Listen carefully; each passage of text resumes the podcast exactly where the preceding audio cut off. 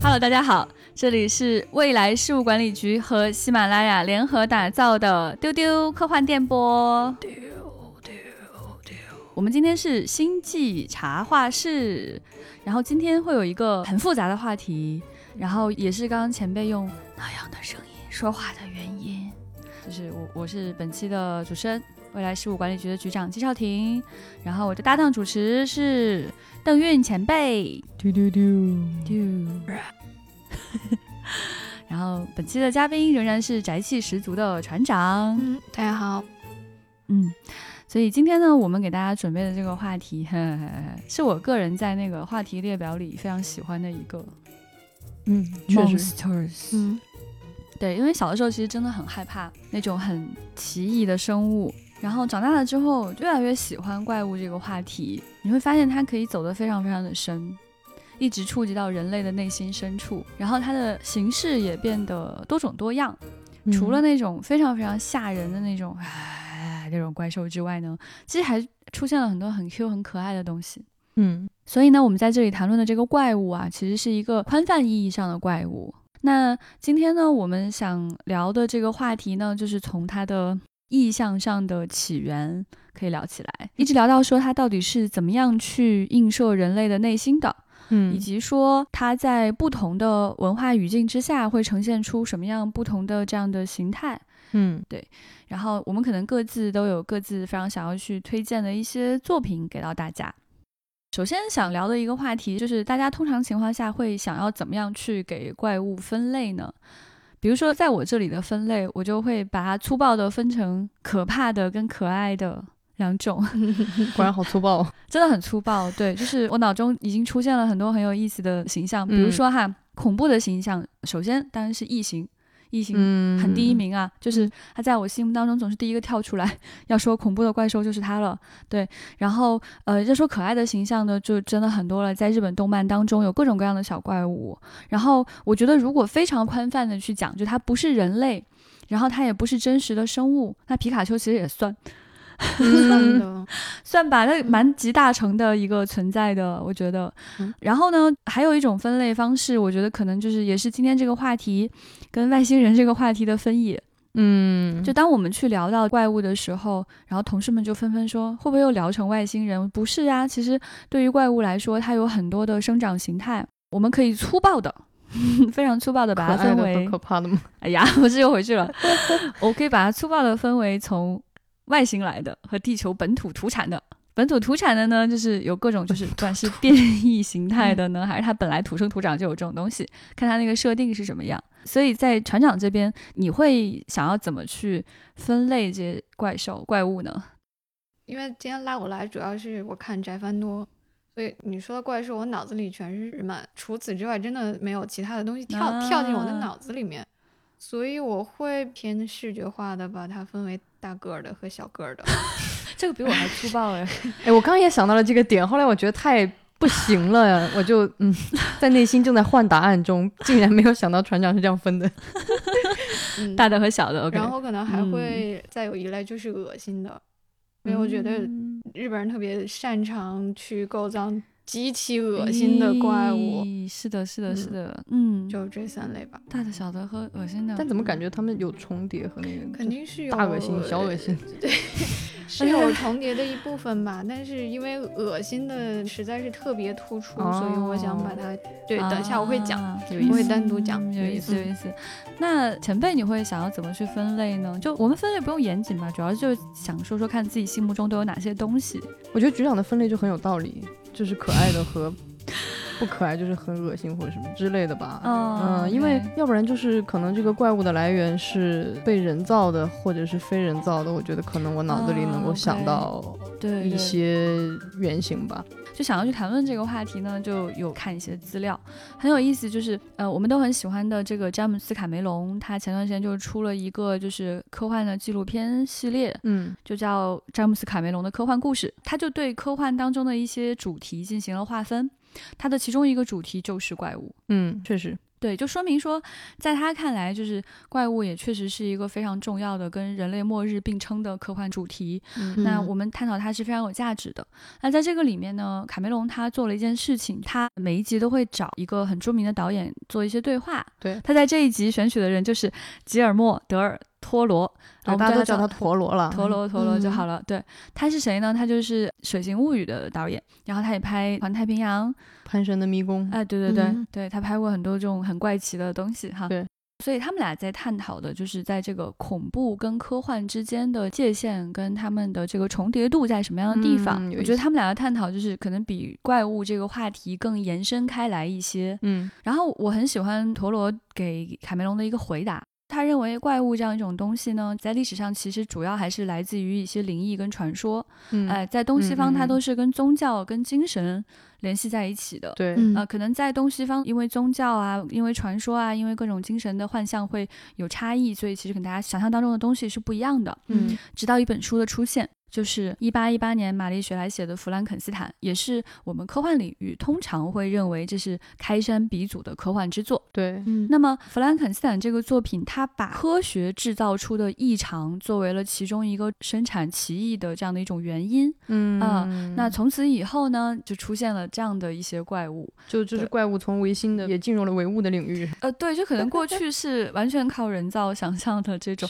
后来科学成为其中一个生产怪物的原因了。嗯，那就是我们非常迷恋那种科幻片的那些怪物，就大多数是因为某种这样的原因。嗯，对。但实际上，大家可以看到哈，在很多的不管你称它是恐怖还是科幻还是奇幻，就是泛幻想领域的这样的一些作品当中，其实科学和神话的这种怪物，它往往是交织在一起的。嗯，是的，还有一种就是普通自然生物，就他们也有谈到，就是其实很多很恐怖的生物特征，比如像异形这种破膛而出，嗯，这种寄生啊什么这些特征，其实在昆虫领域都是出现的。没错，没错，没错，它是完全来自于大自然的这样的一些东西。是的，它把它跟某种生物结合在一起，导致对你产生了很强烈的这样的一种恐惧感。嗯，所以我们也可以看到说，就是当我们谈到怪物的时候，首先可以进入脑海的一定是那些危险的。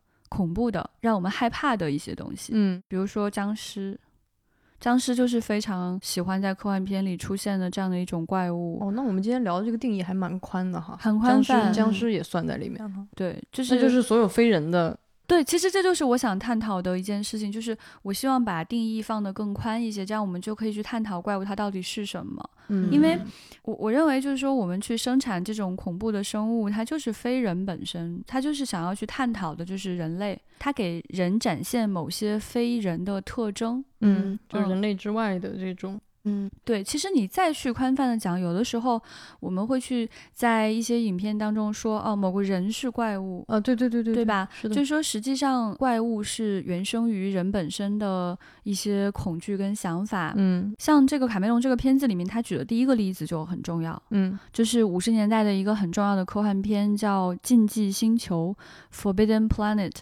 哦，真的好古早。但是它这里面就讲到说，在这样一个外星上面有一个就是上一个文明遗落下来的机器。这个机器可以通过人的脑波去产生一些怪物，就它人的脑波产生怪物，对，就是它会跟人的脑波做连接，其实是人制造的这些怪物，哎，有意思，有意思。对，就是它这个其实走的也蛮深刻的，他就想说，就是所有的怪物都来自于人，嗯，我觉得这个是非常本源的。就当我们去谈论怪物的时候，我们仍然在谈论我们自己，嗯，只是我们去谈论的是我们在某些语境下认为比较非人类的行为或者是一些特征，嗯，达到了某种。作用，我觉得还是对人本身的思考。是的，是的，嗯嗯。我觉得其实让我来说的话，就是刚刚你举到的陀螺跟卡梅隆他们提到的那个分水岭一样的作品，其实是弗兰肯斯坦嘛。嗯。因为我觉得他是还蛮符合我心目当中的这种怪物的感受的。为什么呢？首先它是恐怖的。嗯嗯。啊，它太吓人了。是的，然后呢？但同时，它又不是那种为了恐怖而恐怖，就是纯粹的一个很丑陋的不知道哪里来的东西。对，背后的这个它诞生的原因，其实是人把它造出来。大家现在可能对弗兰肯斯坦，因为很多人不一定看过原著，可能更多的是看过一些影像作品，大家都会记得他是一个个子高高的，然后身上有很多缝合线，嗯嗯，然后穿的破破烂烂的，额头有点方。对，这个是很有趣的。就其实也可以借由弗兰肯斯坦，我们可以讲一下，就是人们对怪物这个形象的这种感受的变迁。嗯，其实那篇小说你现在回头去看啊，它不是你想象中的那种科幻小说，它不是一个啊，说我怎么造出来这个怪物，然后我怎么跟他搏斗，或者是他给我带来了什么事儿。是，其实他那个小说很像是一个反思，或者是有点像那种哲思录那种感觉的，对，那样一个题材。其实这个科学家的名字叫弗兰肯斯坦。对，就大家一直以为那个怪物叫弗兰肯斯坦，其实不是。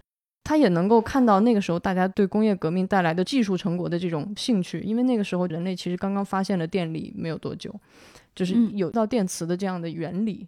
那这个最早的时候，玛丽雪莱她其实是诗人雪莱的妻子。其实，在他们那个年代，就是这些文人到了晚上就会聚在一起聊天儿，对，然后就互相开始讲恐怖故事。对，讲了非常非常多的恐怖故事，然后其实玛丽雪莱脑中就有了这样的构思，就把它写下来了。其实他写的就是当我们有一点了解到电的这种神奇以后，因为那个时候我们还不能够像今天一样，我们就很知道了啊，电可以用来，比如说做电灯、做能源，你很知道。那个时候大家对电还是很有那种神秘的理解的，就觉得它它好奇怪啊，从来没有见过。然后我们现在又慢慢的好像可以掌握它，所以那个时候就有了很癫狂的想象，就是如果我把尸体缝合回来，然后用电把它激活，那它是不是就可以？复活，所以出于这样一个很恐怖的想象，那这个科学家就去做了这个，在当时看来就非常有违人伦，有违各种，甚至不只是人伦，就是简直是在亵渎上帝的行为，就是去把各种尸体的碎块拿回来，缝合拼接通电，让它复活。嗯，那这个小说为什么我说它其实很像一个反思的这种感受？因为其实这个小说的大部分的内容其实是这个科学家自己。看到他造了这么丑陋的怪物以后，他自己的一个思辨，一个痛苦的跟自己的对话的过程。因为大家都知道，在西方的这个文化里面，就是人跟神永远是有这个界限的，就是造人造物去创造生命，一定是上帝的权限，人类是没有这个资格的。我们在后来的电影里，你会看到那一幕，就是当这个复活的时候，那科学家是那种科学怪人似的兴奋，就是啊，我成功了。但其实，在原著的小说里。当这个很丑陋的这个怪物就是被复活的那一刻，其实这个科学家感到非常恐惧，因为他觉得这个东西太丑陋了。嗯，然后他在那一瞬间产生的感觉并不是啊，我造出了生命，他其实反而没有那种感觉，他突然觉得我是不是在僭越上帝？为什么会这么丑陋？嗯，就是为什么上帝造的人就如此的完满，上帝造的生灵就这么的美，然后我为什么造出来的是？如此的丑陋的一个东西，然后他在后边其实是做了非常多的这种反思，所以最后他一直追着这个怪物，其实也是他自己的一个心灵的一个历程，就是去其实有点小赎罪的那种感觉了，就是想知道我当时到底干了些什么，嗯，产生了什么影响。那这个作品它也是被无数次的去改编，改编对，其中有一个我自己蛮喜欢的一个版本，就是一个话剧的版本。嗯。嗯，就是卷福有去参演的一个话剧版本，然后这个版本其实是有把它就是制作成电影，呃，也许大家可以在网上可能找得到这个电影。对对，我觉得那个戏剧感是我觉得很还原原著的那种感受，就是它中间有造物者和被创造者之间的这种强有力的对话。嗯嗯嗯，对，就是他很想去叩问的是，被创造出来的怪物是有灵魂的吗？嗯，是的。那在这个拼接的过程当中，是哪一块承担了灵魂的责任呢？嗯嗯，那为什么我跟你有那么大的差异？你又为什么那么唾弃我？对对，就是在这个过程当中，原著小说可能更侧重于从科学家弗兰肯斯坦的角度去看这件事情，但是很多的这个文艺作品改编之后，我们经常也会站在怪物的视角去看待这件事情。是我为什么平白无故的被制造出来？嗯，那我跟你又有什么样的不同？那这种不同为什么是我痛苦的根源？类似于这样的一些话题，以及说像弗兰肯斯坦这样的很重要的这样的原型，造物者跟被创造者之间的这个关系的这种张力，其实在很多作品当中是可以看得到的。对，其实它设置了非常经典的科幻当中，就是造物主与被造物之间的这样的关系，其实在后来的很多作品里是有不断的被变形，然后重演和延伸拓展的。那其实我刚刚还要再顺着讲的是什么？就是原著是这样一个风格的，但是为什么后来大家对弗兰肯斯坦一提到都觉得是一个怪物，然后都能想到那个影像？就是因为好莱坞在一九三一年的时候就已经用当时还是黑白电影就拍了这个弗兰肯斯坦的故事。嗯，我们说在改编上其实它的改动是很成功的，但是我们可以探讨它的这个改动的优劣。嗯，就是它其实是把这个被创造出来的这个科学怪人给做了相当程度的简化，就是把它的恐怖的元素尽量的放大。就是让它显得更吓人，嗯，更大，但是同时它削弱了它这个人性的部分。嗯，就是你现在去看那个电影，你会觉得那个科学怪人是无法跟人沟通的，它完全就像一个野兽一样，甚至它里面出现了很多那种人驯服野兽时候会使用的那种动作，比如说拿拿东西击打它呀，或者是拿火吓它呀，就在那个里边，其实那个科学怪人就变得更像兽本身，但是他就这么做呢？从电影的角度是很成功的，他当时真的是吓坏了所有的观众，以至于现在你提到弗兰肯斯坦，很多人没看过这个电影也会记得那个形象，是的，那个很恐怖的形象。那个经典形象是来自于三十年代的这个电影，是的，三十年代这个电影。然后后来其实很多作品会沿用这个当时的那个最经典的形象。当时的这个出品公司就是环球，他其实是故意这么做的，就是他后来有一系列的电影，因为他尝到了这个甜头，因为观众都喜欢在电影院感受尖叫，票房非常好，嗯，所以其实环球到现在仍然在继续他们的这个。做怪兽、做怪物、做这个恐怖宇宙这样的事情，那这个就是很有趣的一件事情了。对，就是受到惊吓这件事情，可能是人有一个很本能的一个需求。对对对对，就是说，陀螺和卡梅隆也在探讨这样一件事情，就是恐惧它对我们人类来说到底意味着什么？是因为着某种学习？还是某种逃避，是对，就是我觉得这个可能不是一个有标准答案的一件事情。我看他们对话，我觉得有点羡慕，他们两位都看过《异形》的首映，对，就很有意思，就是。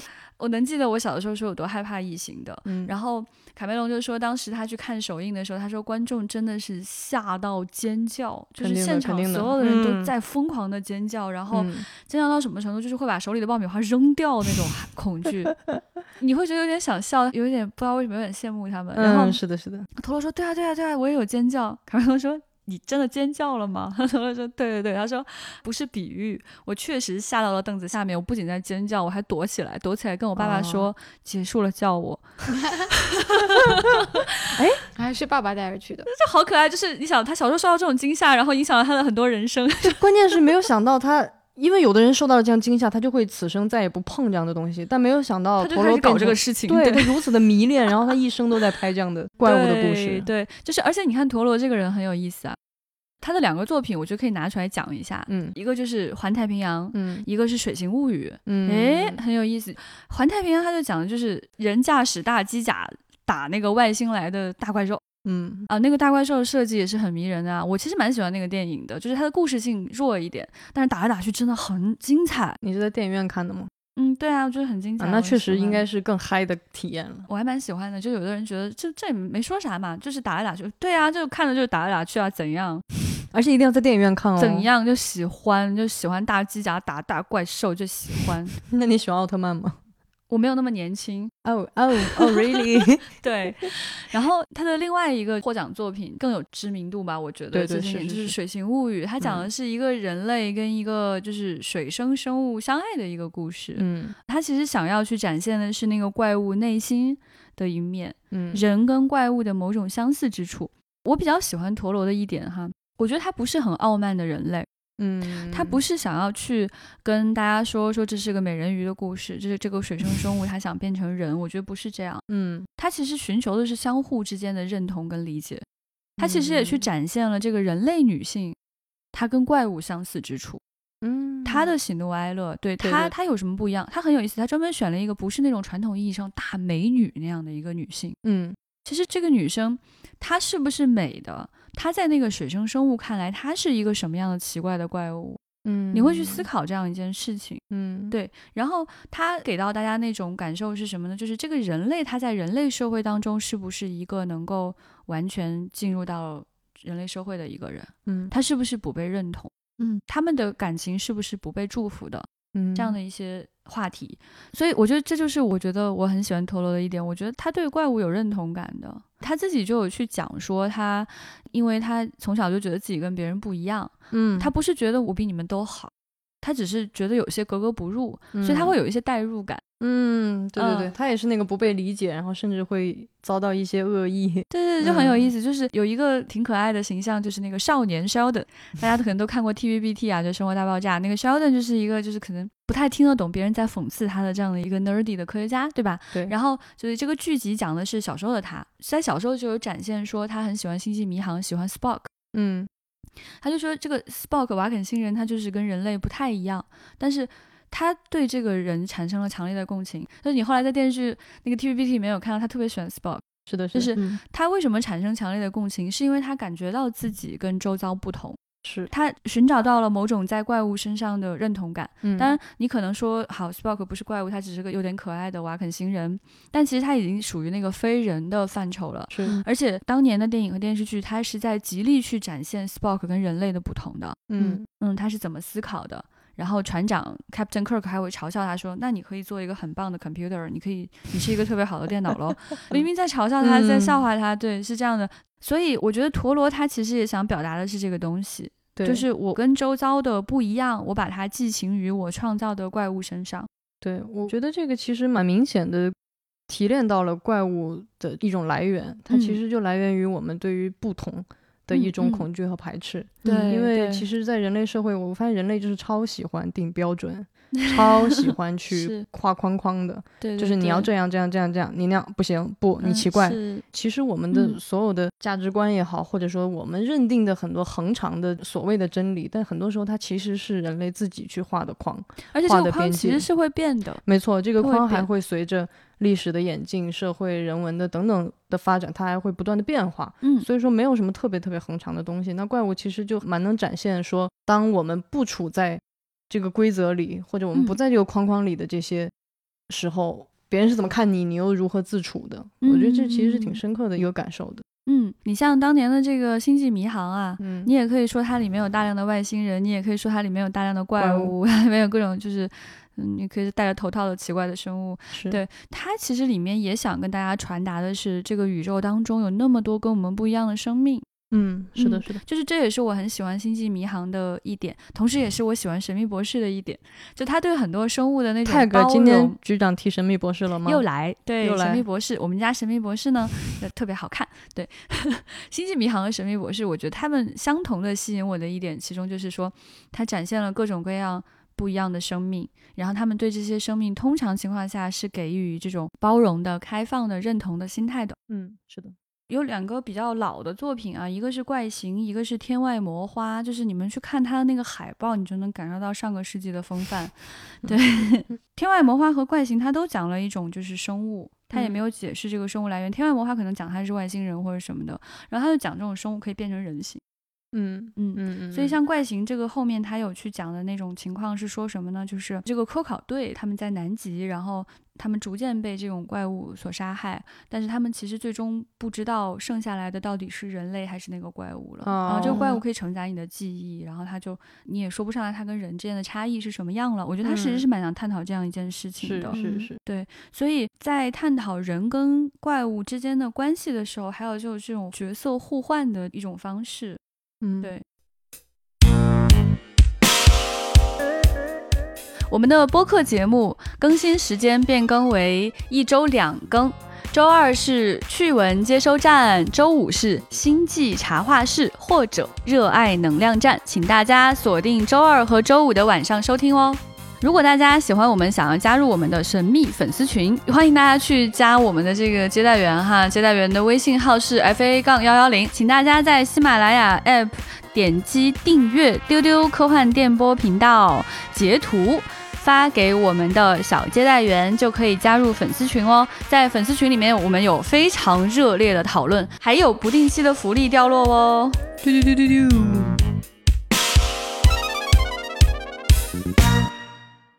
还是想请船长来讲一下哈。嗯，刚才有讲到很多的这样的生物了，而且你会发现，其实我们说了很多，就是来源于西方影像当中的一些怪物。请船长来讲讲大小恶心。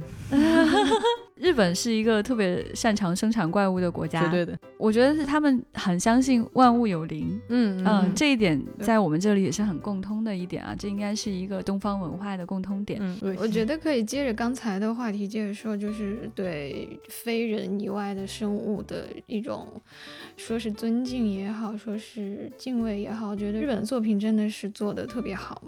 嗯，对，因为他们。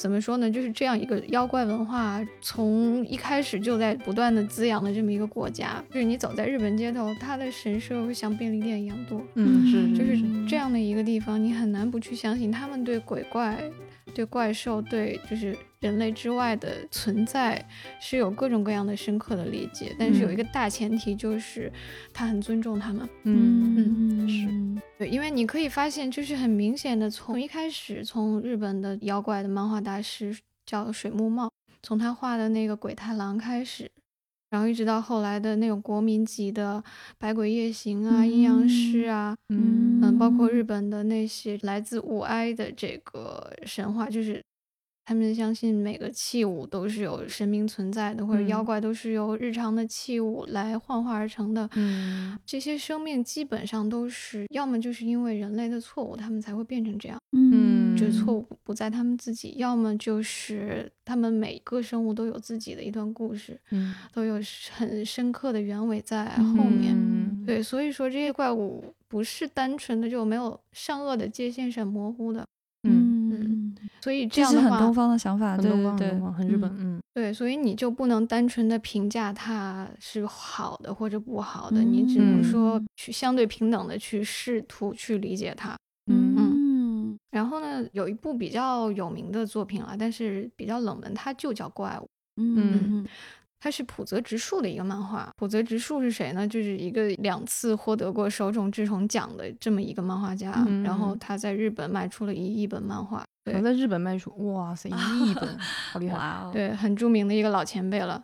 他是他画的一部，并不是他最有名的作品，但是他对非人类生命的这个善恶的界限的讨论，我觉得是比较深刻到位。它这里面并没有真正的怪物，它所谓的怪物指的是人。嗯嗯对，它是一个怎样的故事呢？它背景是这个东西德分裂之后呢，然后它发生在德国，嗯，然后这地方做了一个这个超人实验，想要创造出那种纯粹的完美的人，结果造出了一个杀人狂。嗯嗯这个这个主角是一个医院的医生，他曾经救了这个杀人狂的性命，嗯然后后来就放他走了。直到后来这个杀人狂出来这个犯案啊，然后杀人啊，他才知道自己救的是这样的一个怪物。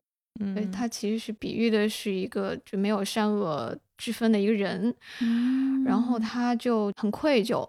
他就去追查这个怪物，想要自己亲手的结束他的性命，想要嗯弥补，等于是他觉得当年自己犯了一个错。嗯那么在他的这个追逐怪物的过程中，他对自己也产生了这个怀疑，他到底是不是一个无辜的生命？那我我到底为什么要杀死他？嗯那我的动机到底是什么？嗯所以他就是在用怪物去比喻人性里面的恶，就是不是每个人都是一个潜在的怪物？嗯。说的很好的这个，对，当我们去反观自己内心的时候，你你会认同哪些东西，不认同哪些东西呢？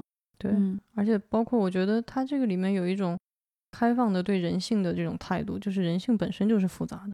嗯你不能说我觉得我是好人，那我在任何情况下我都永远是一个好人吗？就是人性一嗯定是复杂多变的，而且它嗯会有一些我们控制不了的那种能量和欲望。嗯 Dark Force，嗯，嗯。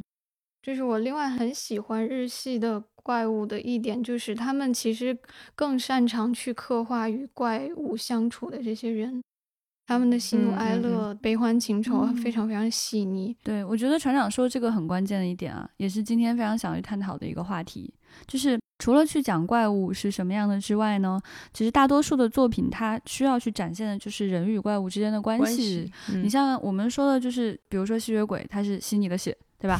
嗯，OK，你可以跟他谈恋爱。后来，对，OK，僵尸的话，绝大多数情况下只有杀戮。就是嗯大部分僵尸片我，我认为就很少有，就是说我们去做朋友或者什么哦，只有那个僵尸肖恩吧，僵尸肖恩那是因为他本来就是他的朋友。对，本来是他的朋友，后来他们两个人就是还在那边打游戏。大部分的僵尸片就是会去杀僵尸，对吧？嗯，对，就是很多的怪物，我们采取的是这种对抗态度。是对是是，但是你在东方作品当中，你你其实能看到人与这种怪物之间的和谐关系。嗯，对，就你会看到有大量的这样像阴阳师这样的人物原型在日系的这个嗯怪物作品里面出现，就包括像虫师啊，就夏目友人帐里面的夏目啊，嗯还有他们都是有看到怪物的能力，但是像这样的人非常少，所以他们一方面可以与所谓的怪物打交道，另一方面他们因为自己本身就是一个少数的存在，所以他们在人类社会中，就是刚才说到的，他们也像一个怪物一样的存在于人类社会中。那他们跟这个怪物相处，一般是帮他们接一些委托，帮他们解决事件，然后嗯，然后他们在怪物身上找到了某种自己的共鸣，就看到了自己的某种影子，很有意思，很有意思。甚至于说，就发展到了人和怪物的这种近段之恋，对，就。不是这句话，就是那种日文翻译过来的那种，那种奇妙的中二感。这就有非常多有名的作品了，就是你在与怪物相处的过程中，跟他产生了莫名其妙的感情。嗯，有一个很有名的游戏叫做《沙耶之歌》啊，这一个克苏鲁神作啊，它是去讲一个这个车祸之后大脑受了创伤的一个主角。一个大学生就因为被撞了，然后他醒来之后呢，就看到的世界就变了。就是在他眼中，日常的风景和人物，他看上去就是就非常爱手艺老师的那种不可名状的肉块和组织。嗯，对，这是进入传老师刚才那个恶心的范畴了吗？对，进入了，进入了，这这这 绝对是顶级的恶心。在这样一个令他疯狂的绝望的视野中，他看到的唯一的一个正常的形象是一个小姑娘，嗯，就是这个女孩子叫沙耶，她就是一个正常的人形，一个清纯可爱的一个女孩子，她。没有闹清这一切是怎么回事的时候，他只能与这个女孩子进行接触，嗯嗯，然后就邀请她住进自己的家里啊，然后就产生了感觉。那么实际上，这个沙耶他在现实中的真身，他是一个那样的可怕的怪物，他是一个由肉块和组织构成的可怕的怪物，他会吃内脏什么的。但是因为这个主角的大脑被损伤了，所以他看到的完全。镜像了。我很喜欢这个设定，对，就是我觉得他非常的深刻，他直指内心。说明了，就是我们所有怪物作品当中真正的那个原因，就是我们认为什么东西是怪物，是从我们自己出发来判断的。对对，而且很受你知觉的限制，你看见了，你以为了，你就觉得是那样。是啊，就有可能异形追着要杀你，是因为他觉得你好恐怖。对，啊，很有道理，很有道理。啊，你好可怕啊！这个生物太吓人了，牙都没有粘液啊！天啊，怎么滑滑的、肉肉的？咦，没有外骨骼啊，有毛发，然后肉块，没有外骨骼。嗯，哟，对，它其实触及到了我们对可怕的定义。嗯，就是你到底是因为视觉上的刺激觉得它可怕呢，还是因为它的本性很坏，它会伤害你才觉得它可怕呢？是是对，然后呢，在这个故事中，就是这个沙耶嘛，他虽然是个怪物，但是他的本性是他不伤害这个主角的，嗯，对他可以跟你进行正常的、平等的交流和对话，甚至可以像普通人一样跟你产生感情，让你觉得喜欢他，想要跟他交流。那么他本来作为一个怪物，他也就产生了疑问。那么就是人类怕我，他到底是怕的是我的外形，还是怕，还是怕我本身？他想做这样的一个实验，于是他就把另外一个人也把他的脑回路也改了一下，然后让他也看到了这个主角眼中看到的世界，想试一下。因为这时候这个主角已经喜欢上他了，他想试试是不是别人也可以一样的接纳他、喜欢他。结果那个人就完全的疯掉了啊！对，所以就每每个人对可怕的接受程度是不一样的。那这个真的是好有余味的一个故事。我觉得在这个方面还有一个例子，我觉得蛮喜欢的，就是他既有美少女也恶心的那个，就是西德尼亚的骑士。对。船长宅气的鼓起了掌来，就对，就是西德尼亚骑士，他就是那个设定是什么？就是一群少年，他在一个飞船上，他讲的就是地球已经完蛋了，然后人类就是流浪在星际当中，然后他灭亡的原因是因为就是有一种叫做奇居子的一种肉块状的，不知道怎么形容的那种生物，它就是突然来到地球，然后就是大家就逃亡嘛。然后这种生物它是有孢子，中间有个核，你要用某种方式去把那个中间那个核毁坏掉，它才能毁坏掉。然后它，但它后面有一些很重要的探讨，就是男主一直很喜欢的这个极美的美少女女主，她后来就被这个奇居子给吞噬了，在一次战斗当中，嗯，这当然也是少年战斗了，就很 EVA 了。然后吞噬了之后，后来这个奇居子它就因为它是肉嘛。啊，它是包子嘛，他就搞了一个一模一样。是肉肉还是？他也没有说的那么清楚，反正就是这种外星因为因为现在听你说半天，我脑子里一会儿是包子，一会儿是肉，然后我就只能想到肉包子。No no no，比那个恶心对吗？它那种生物就是可以变成各种奇怪的形态，然后它可以模拟你的拟态，它可以用它的这种哦，对，哇，我说的包子它不是飘散在空中的，它是集中在一起的。啊，我密孔了。它是凝固在那个，对，它就是可以凝结成各种形态的，对。然后它就是幻化出了一个女主的形象，对。然后这个女主试图在跟男主交流，嗯，对。然后在此之前，女主就开始跟男主探讨了，就是这种奇趣使它到底是什么目的？嗯，它是不是智慧生命？它可以跟我们交流吗？就他们除了这种打打打之外，他一直在探讨这样的一个话题，就是像这种巨大的、恐怖的、让地球灭亡的生物，以及他们一直在 逃亡的这样的一种状态的生物，它到底是一种什么样的生物？当它模拟人的形态的时候，它到底想做什么？嗯，它跟我们的区别到底是什么？OK，对，包括人与这种生物的某种融合。嗯，我觉得就是船长说的这样的一种故事模式，其实一直是有在去影响很多的作品跟创作。是，还有想到说有一个很有意思的日本故事，就是《寄生兽》。嗯，《寄生兽》是很著名的漫画，然后有改编成电影。嗯，对，就是又恐怖又有点可爱，它集恶心与可爱于一身。我是把它画到恶心那一类。啊，对，哦，还是恶心是吧？但它有有的时候也很可爱，它不是就幻化成了那个手嘛？然后就是，然后它是挺萌的，但是因为我会联想到其他的寄生的生物，所以，嗯，对对，寄生还是算是我觉得就是巨恐怖，地球本身生物就具备的特征。对，然后是人类一定会非常恐惧的一种方式，对，嗯，但他也探讨了融合的可能性。嗯，我是觉得有一个人描写寄生比寄生兽要好得多，就伊藤润二。咦，哎，我真的好怕他哦，真的，他的漫画我真的很难看下去。就是我知道是好东西，而且其实挺吸引我，他那个恶心。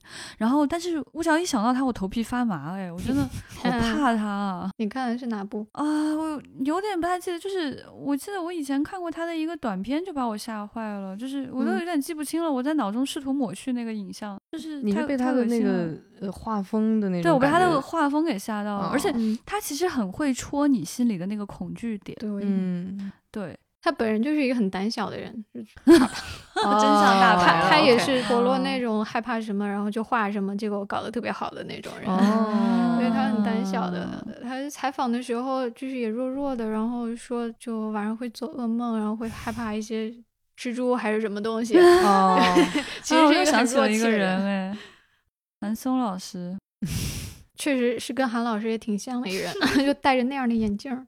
然后他是怎么写这个寄生的呢？他他有两篇比较著名，一个叫《鱼》，一个叫《漩涡》。听着就 我没看过，但《鱼》是不是还改过动画？我忘记。我觉得我看到过一个动画是鱼，然后巨恶心，很恐怖。那八成是吧？请船老师展开讲讲。其实我主要想讲漩涡。嗯嗯，漩涡很有意思，这个真的太有意思了。我觉得传老师，我觉得可能是他最著名、最视觉污染的一部了。嗯，就是因为。你其实想象不到漩涡能怎么恐怖，还寄生，它不就是个漩涡，不就是个圈儿吗？对，它不是一个喜通的形状吗？但其实可能密密恐患者会比较对。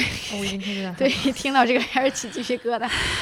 但是就很洛夫克拉夫特啦，来到一个小镇，然后就莫名其妙的呢，这个主角开始对漩涡状的东西产生强烈的迷恋。嗯。然后就他看到蜗牛，哎，就喜欢迷恋。然后呢，他自己的身体也慢慢的开始变化，他发现自己的头发卷起来了，嗯，就是你的发梢都卷卷卷卷。然后呢，他就开始琢磨自己身上这些，就我这么喜欢漩涡，那我身上有哪些漩涡呢？就是耳蜗，耳蜗不是卷的吗？呃，就想把耳蜗掏出来。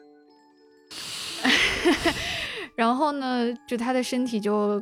开始各种各样的卷起来，包括他走路的姿势也开始像，就是他的身体就开始变形，然后也变成了一个卷儿，然后就是像虫子那样卷着前进。然后呢，这个整个村子的人就开始就是各种各样的卷起来，包括什么把自己卷起来放在一个盆里，就去模仿那个水的波形、水的漩涡。然后到最后就是各种各样漩涡的意象的叠加，人体的变形，然后到最后整个村庄其实它就建立在一个大漩涡上。然后你看完真的是被恶心到啊！跟你说着说着话，这个人的脸就开始转漩涡，然后头就没了。不是因为我特别密恐，我不害怕别的，我特别密恐，但是我一直在听，因为我没看过，嗯，然后我就以为他的故事走向就是什么，比如说什么。所有的细节，毛孔都开始打转什么的。那你应该跟他好好合作一下。啊，no no no no no no no！建议你把毛孔也卷起来。不不不不不不不了不了不了不了不啊！就是你同样一个故事哈，假如这个故事是别人的作品，嗯，就没有那。比如他是 Stephen King 写的故事，你顿时就精神就放松了。嗯。你说这个是美剧，你顿时就啊，没有那么害怕啊。但你一说什么东西是伊藤润二的作品，哇，我那个头皮立刻就紧张起来了。我觉得他好能戳中我的恐惧感。嗯，对对，就他搞这个寄生，它不是某种生物简单的就是进到你的身体里，它是让你的身体发生某种变性。嗯，而且它很神秘。它不像那种，就是比如说某种生物的寄生，它要叮了你下卵或者怎样啊，那也很恶心哈。但是它这个就很神秘，你其实不知道它怎么出现的。嗯嗯。对，以至于就哎呀，看完这个之后。整个人都不好吃吃泡面的时候，他那个 海海不是海鲜泡面里的，他不是有那个鱼板吗？那个名门卷，那个 漫画里面其实也有这个，就他特别迷恋那个鱼板那个卷儿，就夹着它，然后然后眼睛都开始转转转转转。后来我就吃不了海鲜泡面。哎，这个心理阴影很有意思。所以这一期呢，就跟大家谈了很多有意思的。怪物，可能每个人印象深刻的怪物是非常不一样的。本期我们聊了恐怖的怪物，在下一集当中呢，我们会继续跟大家来谈怪物，还会跟大家谈到。很可爱的怪物，所以这一期呢，就是希望大家来跟我们互动的问题，就是你希望跟你的朋友去推荐什么样的怪物作品，不管是小说、电影、动画、漫画等等，都是可以的。欢迎大家来跟我们留言，在我们的群里接龙，在微博、微信、在喜马拉雅或者小宇宙都是可以的。